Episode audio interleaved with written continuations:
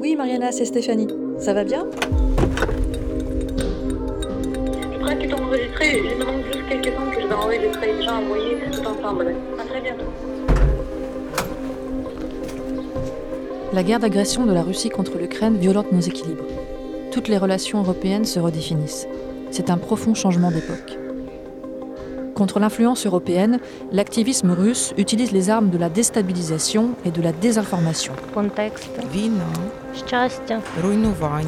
Au-delà des champs de bataille du Donbass, le Kremlin instrumentalise tout ce qui peut l'être pour affaiblir l'Union européenne et la démocratie. Nous entrons dans la cachette.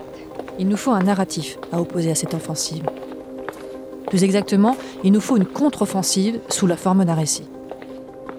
Chronique d'Ukraine, c'est le récit européen de la guerre en Ukraine par le prisme de la culture. Nous attendons à nouveau les sons alarmants des sirènes. Des voix qu'il est urgent d'entendre. Des voix d'artistes ukrainiens et européens, des philosophes, des personnalités politiques et institutionnelles européennes. Un récit d'enjeux politiques et d'identité culturelle qui porte la mission de soutenir la société civile ukrainienne. Chronique d'Ukraine. Épisode 1.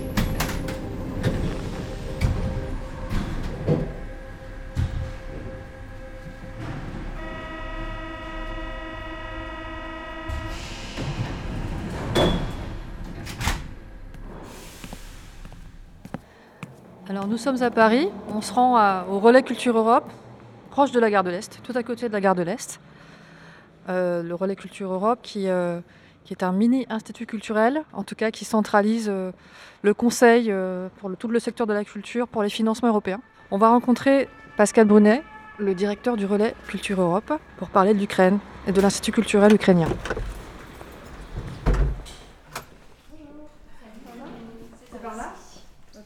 Bonjour Pascal. Bonjour. On se met ici du coup, dans Euh, cette oui. salle-là. On va fermer la porte pour être tranquille.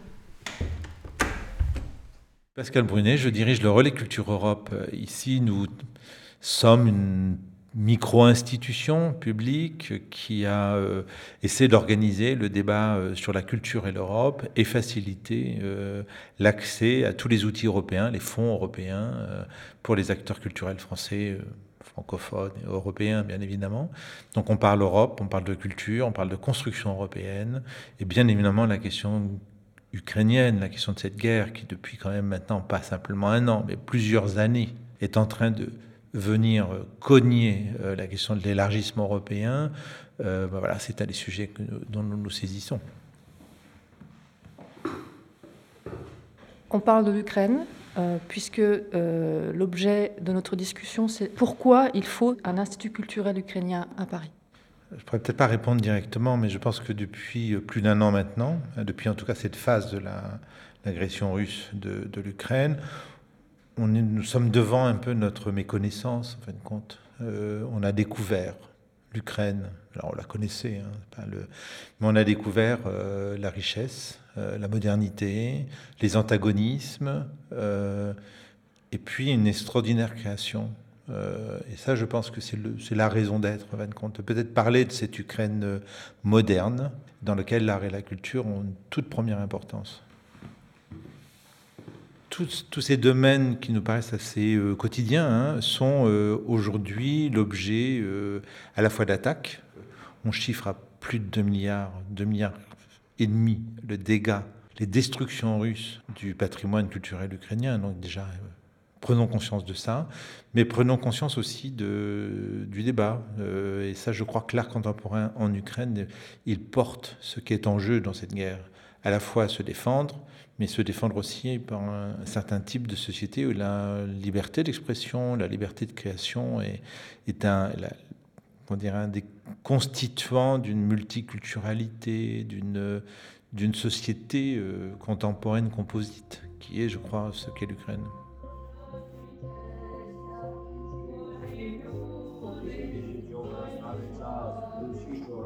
Ave Maria, disent-ils, ceux qui sont dans la terre froide, qui regardent le ciel et les grondes des bruits des fusées et des premiers tonnerres du printemps.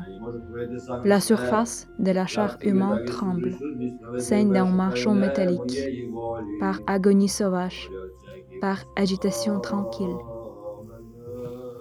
Et maintenant, nous allons retrouver Olga Saïdak, directrice de l'Institut culturel ukrainien.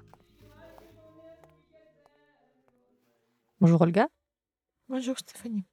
Olga, euh, merci d'être là en tant que représentante de l'Institut culturel ukrainien. D'où venez-vous? Votre parcours à vous, professionnel? Мій персональний досвід є таким, що я е, до Donc, en 2014 concernant mon року expérience займалася personnelle, бізнесом в jusqu'à сфері 2014, мистецтва і donc, антикваріату. euh, je А в travaillais principalement dans 2014 le році я domaine заснувала de благодійний l'art фонд et «Україна», euh, des, який des antiquaires. працював, е, Et en на те, щоб 2019, j'ai créé une знайомити euh, між собою, fondation е, euh, dont le but українські a регіони. été euh, de faire І connaître розвивати euh, міжрегіональні les régions проекти de всередині. l'Ukraine l'une à l'autre à travers des projets culturels. Тому що саме в 2014 році, після революції En гідності 2014, ce qui s'est passé, c'est а, que après la російської, révolution de la ем, dignité інтервенції в et donc українські l'intervention регіони, à à l'intérieur euh, du усвідомили, pays що par, euh, par, навіть, euh, par е, la Russie, Україна велика nous nous країна, sommes rendus навіть, compte е, que східні, euh, les gens qui habitaient dans différentes régions euh, d'Ukraine, notamment entre l'Est et l'Ouest. On s'est rendu compte qu'ils ne se comprenaient pas forcément l'un l'autre sur le plan culturel. Si on résume, euh, l'Institut culturel ukrainien, c'est un projet qui vient de loin et ça devrait déjà être ici. Pourquoi est-ce que c'est bloqué depuis beaucoup de mois? Pourquoi est-ce que l'Institut culturel ukrainien n'existe pas encore vraiment à Paris?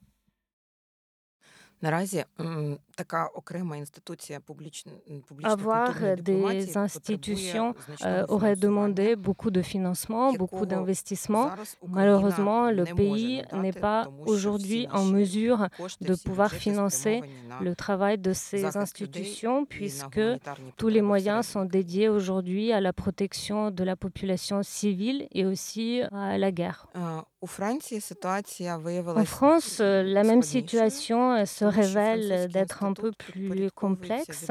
Donc, puisque l'Institut euh, français, il euh, dépend à la fois des deux ministères, celui de la culture et celui des affaires étrangères.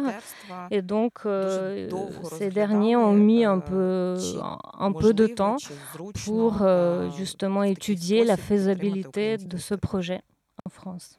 Un des crimes qu'a commis Poutine, c'est un crime contre l'histoire vers 2014, c'est quelque chose qui a été dit dans le monde entier.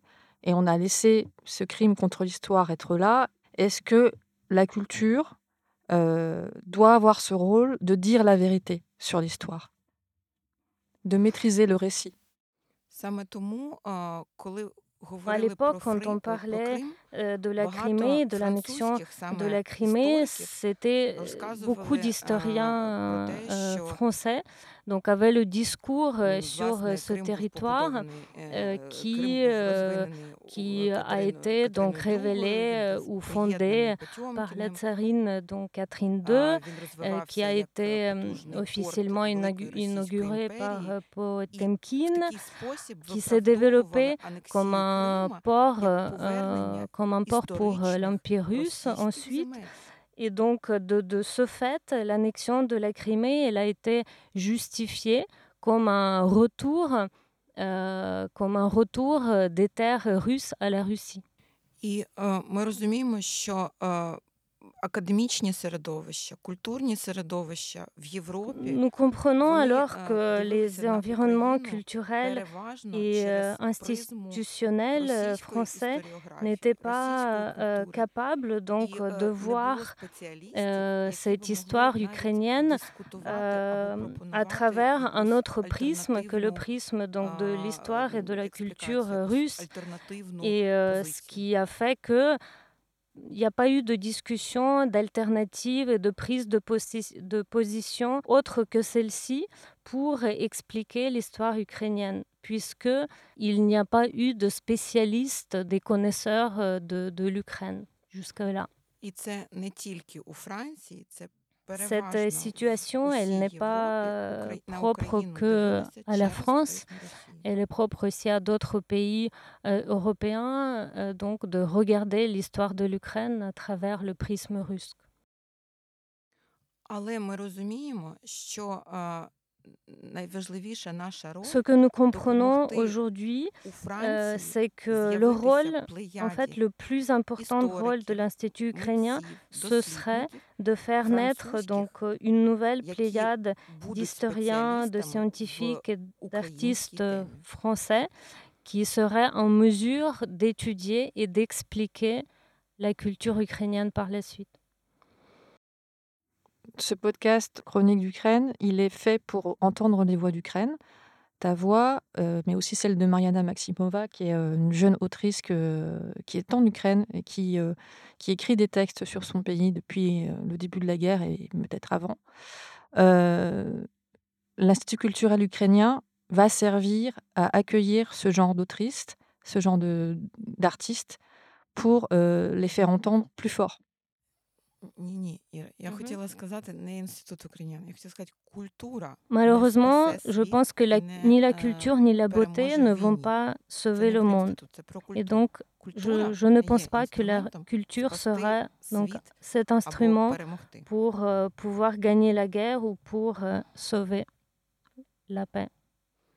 Але е, я переконана, що знання і культура точно можуть е, зробити світ складнішим і точно можуть бути е, запобіжниками того, що Mais е, euh, en même temps, je люди suis будуть persuadée s- que розпочинати ce sont війни donc les швидко, connaissances et la будуть, culture е, вбивати euh, qui інших, va rendre е, le monde plus complexe. беззастережно. Et c'est Я donc думаю, dans що cette складність complexité світу, qu'on е, saura і éviter складність знань à про ce світ que є de nouvelles запобіжником guerres таким війнам. vont apparaître dans le monde.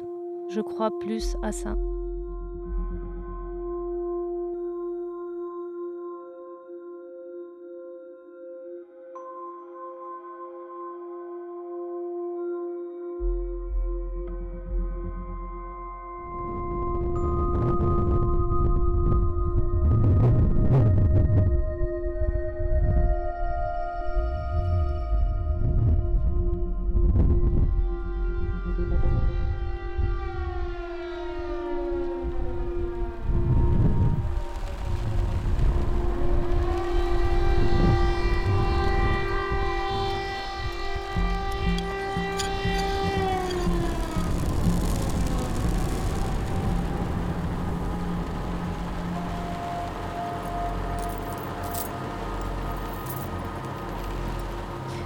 Un jour à Yavoriv. Une petite remarque. La ville de Yavoriv, dans la partie ouest de l'Ukraine, l'année dernière, en avril 2022, l'armée russe a lancé des roquettes et les soldats ukrainiens ont été tués. Mariana Maximova. Nous arrivons ici avec un groupe de journalistes français vers midi. Le soleil éclate les rues de la ville. Nous attendons à nouveau les sons alarmants des sirènes. Quelqu'un essaye de se rendre au refuge plus rapidement.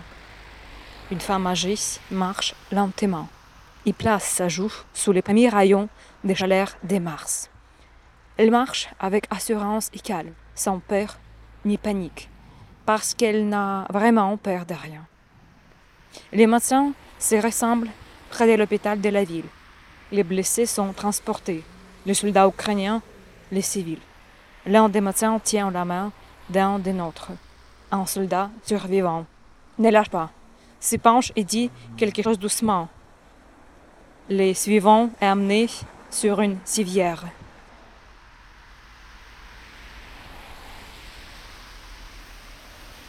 Nous entrons dans la cachette. Les vieilles femmes croisent les mains pour prier.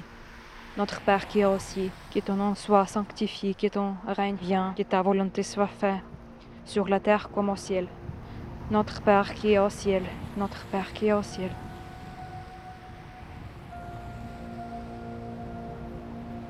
Avez-vous peur de rester ici plus longtemps?